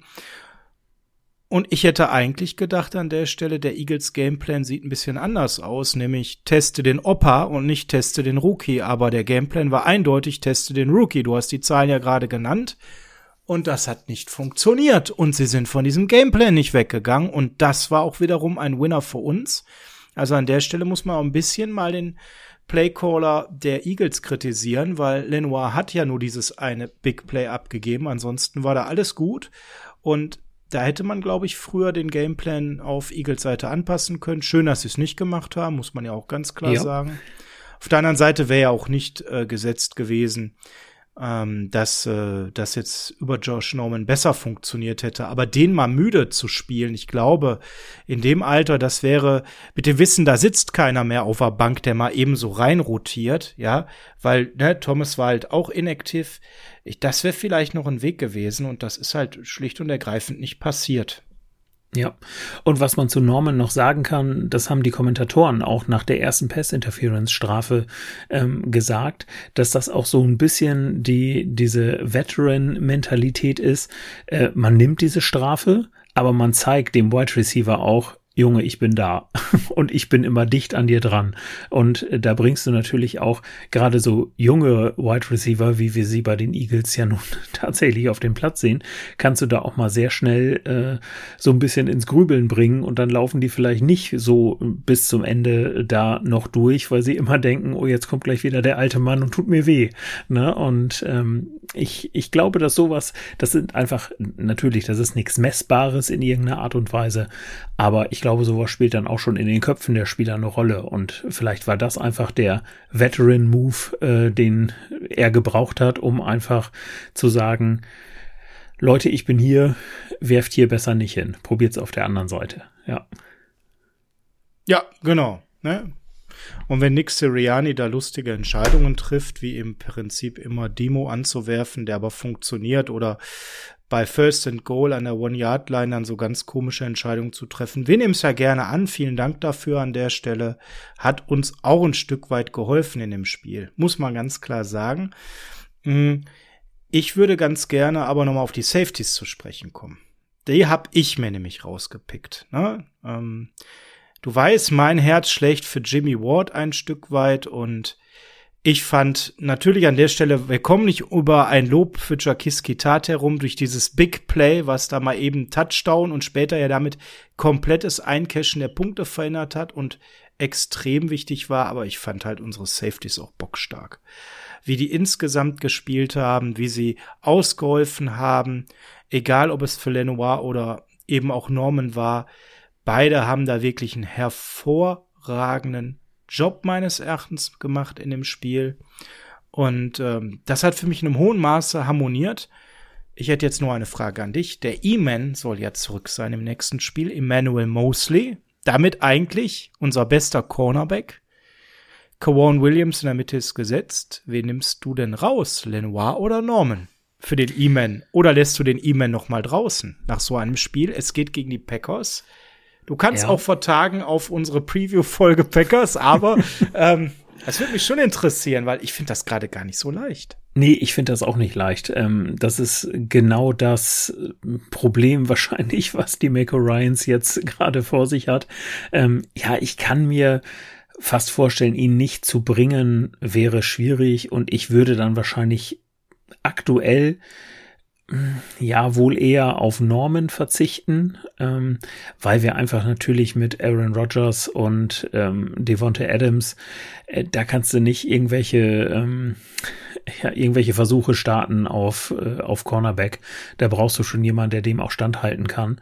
Und ähm, darum, ich arbeite mich da bis zur Preview für das Packers Game noch ein bisschen an und mach ein und mache mir da noch mal ein paar weitere Gedanken zu. Aber die Entscheidung ist schwer. Aber mein aktueller Stand wäre, ähm, dass, dass Norman rausgeht oder sich Lenoir und Norman irgendwie die äh, Position teilen. Ja. Ja, ich bin ja kein so großer Freund von, von Rotation ähm, auf der Position. Ich wäre, ich, ich sehe da tatsächlich momentan so ein bisschen Lenoir vorne, muss ich ganz ehrlich sagen. Ich teile die Sympathien mit dir. Lass uns zum Abschluss der heutigen Folge nochmal aufs Coaching schauen. Und da würde ich gerne zwei Aspekte reinwerfen. Logischerweise das offensive wie das defensive Coaching.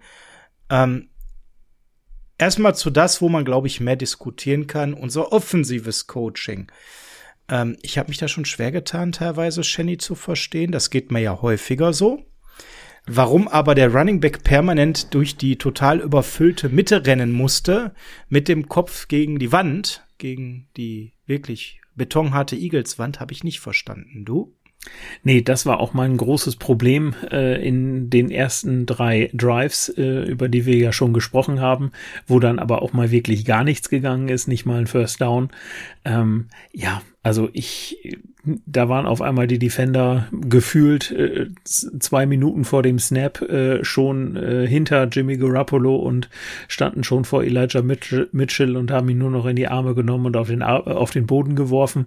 Also das sah schon, schon mies aus. Und ähm, wie gesagt, über das laute Stadion habe ich gesprochen, aber ähm, ich finde, es ist einfach, ja, man hätte da im Gameplan auch was ändern müssen. Wir wissen alle, es sind wahrscheinlich so die ersten drei Drives, die gescriptet, gescriptet sind äh, und da weicht man dann in der Regel nicht von ab. Aber gerade von äh, einem Coach wie Shanahan erwarte ich es dann auch irgendwo, äh, dass er dazu in der Lage ist zu sagen, okay, es läuft jetzt nicht über den Inside Run und jetzt überlege ich mir mal was anderes und dann stellen wir die ganze Geschichte doch mal um. Aber Gut, wir wissen alle, es kann auch anders laufen. Eventuell denkt die Defense auch, naja gut, zum dritten Mal werden sie einen Inside Run jetzt nicht machen und stellen sich auf was anderes ein und schon ist da ein Loch. Aber das fand ich auch äh, schwierig. Ähm, Das kam Dann- ja noch mal zum ja. Schluss wieder, ne, wo man dachte, okay, jetzt haben sie es verstanden und im vierten Quarter ging das plötzlich wieder. Äh, auch Trey Sermon ja ne, mit, mit dem Kopf wieder durch die Wand und auch Hasty. Boah, Ja. Also, ich muss aber an der Stelle bei aller Kritik an Shanahan auch mal loben. Der hatte ja definitiv nicht den perfekten Gameplan, das hat man ja gemerkt, da ging ja am Anfang gar nichts. Ähm, auch seine hohe Affinität zu Screenpässen, das war ja für die Tonne, das funktionierte ja auch am Anfang gar nicht. Ähm, aber der hat adjusted. Und er hat dann tatsächlich in der zweiten Halbzeit die Offensive nicht komplett anders gezeigt, aber er hat die zwei, drei kleinen Änderungen durchgeführt, die ich mir sonst so häufig in der Halbzeit von ihm gewünscht hätte, dass wir insgesamt dann ins Rollen kamen an der Stelle. Natürlich immer unter der Prämisse, dass die Eagles da auch ein bisschen demoralisiert und personell geschwächt waren. Aber er hat nicht aufgesteckt. Er hat nicht stur an seinem Plan festgehalten. Ähm, Jimmy hat ja in der ersten Halbzeit auch mal sehr offene Spieler äh, deutlich verfehlt. Aber da an ihn zu glauben und weiterzumachen und ne, wir haben ja noch gar nicht über Jimmys größte Stärke, die wir beide vielleicht bis vor diesem Spiel gar nicht kannten, gesprochen, dem Quarterback Sneak. Da scheint Ja. er ja äh, Jan Stecker Qualitäten zu haben. ja? Oder Tom Brady Qualitäten. Das hat Tom er sich Brady. sehr gut abgeguckt damals. Da, ja. da hat er es ja gelernt. Richtig. Ähm, gut, aber das callt ja Shanahan und man sieht ja, wie Garoppolo Scheiße frisst, was der schöne Jimmy früher nicht unbedingt gemacht hat, muss Ja. man mal ganz ehrlich sagen. Da wird Trey Lance schon ein Faktor sein zum Thema Druck und Leidensfähigkeit von Jimmy, mein Gefühl. Und dass er eben auch sowas jetzt callt, ne? Und ne, auch sagt so, Goal-Line, äh, Running Back durch, nein, doch nicht drüber. Und jetzt kommt Jimmy und rammt das Ding rein. Also auch mal hart und schmutzigen Football zu spielen. Da hat Shanahan für mich auch mal eine neue Facette gezeigt an der Stelle. Ja, das fand ich auch. Und ähm, das, das zeigt natürlich auch, dass er sich natürlich entsprechend anpasst an das, was gerade auf dem Spielfeld passiert und kann natürlich auch im Hinblick auf Trey Lance und laufende Quarterbacks ähm, ja schon so ein kleiner Wink gewesen sein, dass er auch äh, durchaus mal bereit ist, äh, auf sowas, sowas umzustellen. Ne? Definitiv. Genau. Zu Jimmy vielleicht noch ähm, ergänzend.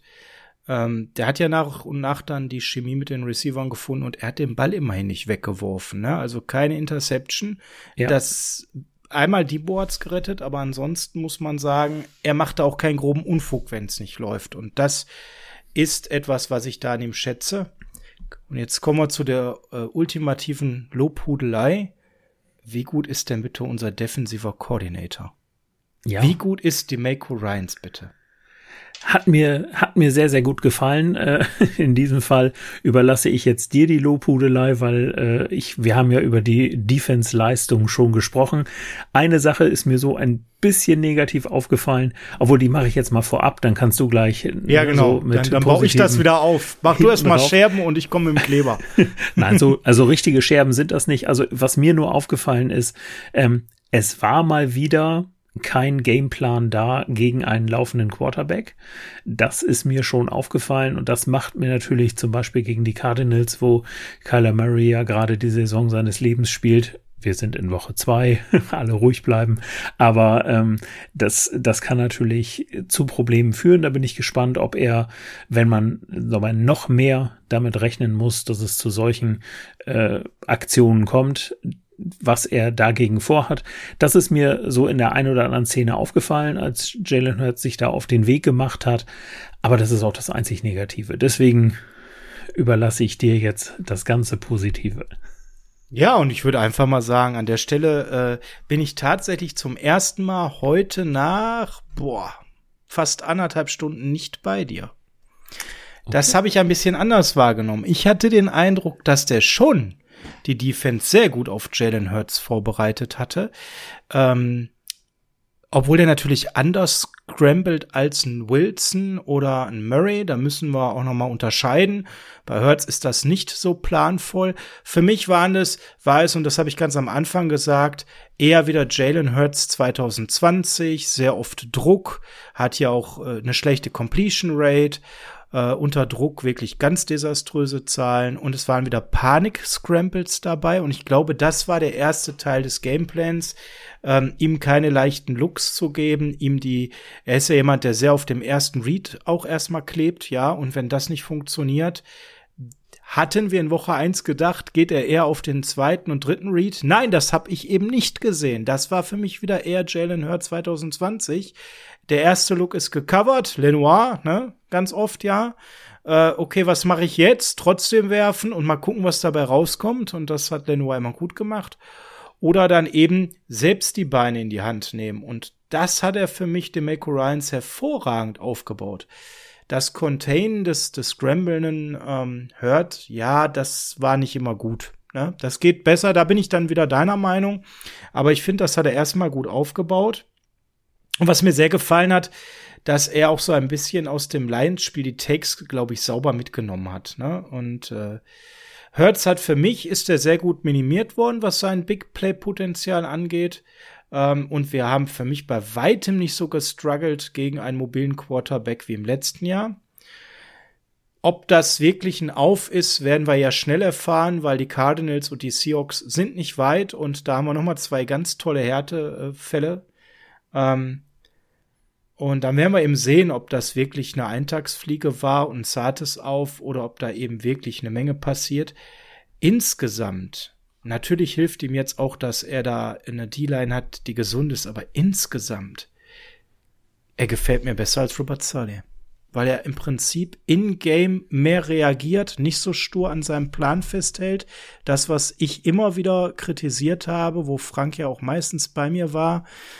Ähm, wie er es schafft, ja, wir haben noch keine Big Play, äh, Big Time Receiver gespielt. Das ist für mich noch ein Knackpunkt und das ändert sich ja nächste Woche mit Devonta Adams. Da bin ich sehr gespannt, wie er das dann covert, ja, mhm. weil das hat sein Vorgänger nicht drauf gehabt letzte Saison. Definitiv nicht. Und wir haben auf Corner ein paar Lücken. Also ich wünsche mir schon sehr einen sehr fitten E-Man in Bestform gegen Devonta Adams. Da wäre mir sehr wohl mit. Ähm, das wird der erste harte Prüfstein plus dieses doch mittlerweile wieder sehr erfolgreiche Run-Game der Packers, wo wir ja auch in der Run-Defense nur so lala sind. Ich bin sehr gespannt, aber die ersten beiden Wochen gefallen mir sehr gut und diese Aggressivität, wie er Blitze eben auch nutzt, das ist auch so ein Element, das gefällt mir sehr, sehr gut, weil man über die Blitzes natürlich auch wiederum mh, diese ganz einfachen Lanes auch zugemacht hat und es anders contained hat. Man hat Hertz verschiedene Looks präsentiert und ähm, das hat man gemerkt. Damit hat man diese Unerfahrenheit angetriggert und damit war er eben an der Stelle auch nicht so souverän, weil er wusste nie so richtig, was kommt jetzt aus der Defense. Wird geblitzt, wird nicht geblitzt. Ist es, also es gab auch viele angetäuschte Blitzpakete. Mhm, ja. ähm, und da hat man gemerkt, dieses Pre-Snap-Reading von ihm, das ist nicht so gut, das war nie seine Stärke und das, finde ich, hat man hervorragend ausgenutzt. Das wird gegen Elrod nächste Woche nicht so einfach, der hat jeden Spielzug schon 7000 Mal in seinem Leben gesehen, aber neue Woche, neues Glück. Ja, definitiv. Ja, also wie gesagt, ich bin auch sehr gespannt, äh, was er sich da einfallen lässt. Und ähm, ich glaube auch, wir haben da keinen schlechten Wechsel gehabt auf der Defense-Coordinator-Position. Ja, und ich habe halt das Gefühl, er lernt unheimlich mhm. schnell. Genau. Und wenn das so weiter bleibt, genial. Ja, dann würde ich gerne noch mal eine Zahl in den Raum schmeißen. 34, 58. Nein, das war nicht das Endergebnis, das war die äh, Ballbesitzzeit. Und wenn man bedenkt, dass wir da mit drei Three-and-Outs gestartet sind, empfinde ich das dann als umso erstaunlicher, ne? Ja, definitiv. Ähm, das hat schon schon überzeugt, wie man da auch in diesen langen Drives dann, wie gesagt, ich habe es ja am Anfang gesagt, zweimal mehr als 90 Yards, ähm, wie man da einfach die Zeit von der Uhr genommen hat und ja, das war dann am Ende auch der Schlüssel zum Erfolg. Ja, ja. Nach Woche eins hatten wir klare Overreactions. Brandon Ayuk im Dockhaus. Ha, ha, ha. Ne? das war ja nix anscheinend. Äh, oder auch äh, Trey Lance äh, spielt so schnell und äh, überfordert. Hm, ne? In Woche zwei haben wir da keinen neuen Kenntnisstand. Gibt es für dich diese eine Overreaction aus Week 2, über die wir ja heute sprechen müssen? Nein, aus meiner Sicht nicht. Was bisher, gut, worüber man sprechen kann, dass man es bislang nicht geschafft hat, beide Halbzeiten gut zu spielen. ähm, aber ich bin da, bin da guter Dinge, denn egal was passiert ist, das Team hat sich jeweils darauf eingestellt äh, und hat dann in den richtigen Momenten dann auch wieder zurück, zu sich zurückgefunden. Und aber wir sind uns, glaube ich, auch der, der Tatsache bewusst und da gehen wir jetzt nicht zu sehr in die Preview äh, auf das Packers-Game. Ähm, wenn wir sagen, gegen die Packers darfst du das wahrscheinlich nicht erlauben, eine Halbzeit wirklich mies zu spielen. Na, wobei das erste Spiel der Packers hat mir sehr gut gefallen, wenn ich auf ja, Woche 3 schaue. das ne? zweite war dann schon äh, ein bisschen was anderes. genau. Gut, aber Ja. ich sag mal, wer A-Rod verfolgt, weiß, das passiert ihm nur eine Woche. Und dann gibt's aber Tacheles in der Kabine und in Woche zwei stehen die alle stramm und brennen wie Sau. Das Ja. war bei den Packers bisher immer so, dass es so eine Reaktion gab. Auf ein besonders schlechtes gab es ein besonders herausragendes Spiel. Und dann war meistens das dritte Spiel, so habe ich auf amerikanischen Seiten recherchiert, so lala. Also von daher, ne? Ich hätte aber ein, zwei Hot Takes und die würde ich mal gerne reinschmeißen und du sagst mir einfach Überreaktion oder nicht. Gerne. Dimo Lenoir wird am Ende der Saison der beste Cornerback der 49ers sein. da würde ich nicht von ein, unbedingt von einer Überreaktion sprechen. Also, keine Ja. Overreaction. Keine Overreaction.